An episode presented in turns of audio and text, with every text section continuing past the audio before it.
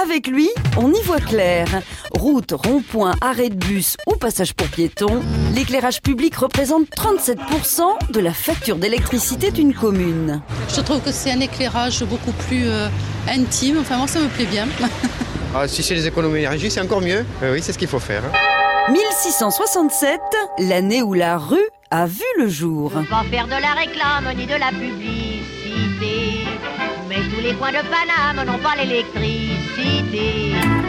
Au XIIIe siècle, un premier projet d'éclairage est abandonné à cause des risques d'incendie. Henri II reprend le flambeau en 1558 et installe des falots à chaque carrefour. Mais l'opération fait long feu.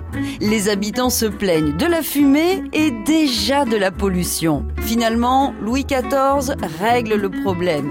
Il nomme Nicolas de la Reynie lieutenant général de police avec pour mot d'ordre netteté, clarté, sécurité. C'est avec un système de lanterne à bougie que Paris sort enfin de la nuit. C'est une révolution. Il faut trouver de la lumière. Un siècle plus tard, l'ingénieur bourgeois de Châteaublanc invente la lanterne à réverbère. Une mèche de coton ciré plongée dans de l'huile de tripe. Petite astuce, une plaque de métal argenté est placée au-dessus de la flamme et projette la lumière vers le sol. En 1829 apparaissent les premières lanternes à bec de gaz. Elles sont remplacées très progressivement par l'arrivée de l'électricité à la fin du 19e, mais elles ont la peau dure. Les dernières s'éteindront en 1960. Mais il reste une question que l'on peut se poser.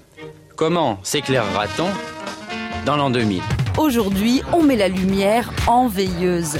De nombreuses communes éteignent leurs lampadaires entre minuit et 5 heures du matin. Ça préserve la biodiversité, fait le bonheur des astronomes amateurs et permet d'économiser 50% de la facture d'électricité.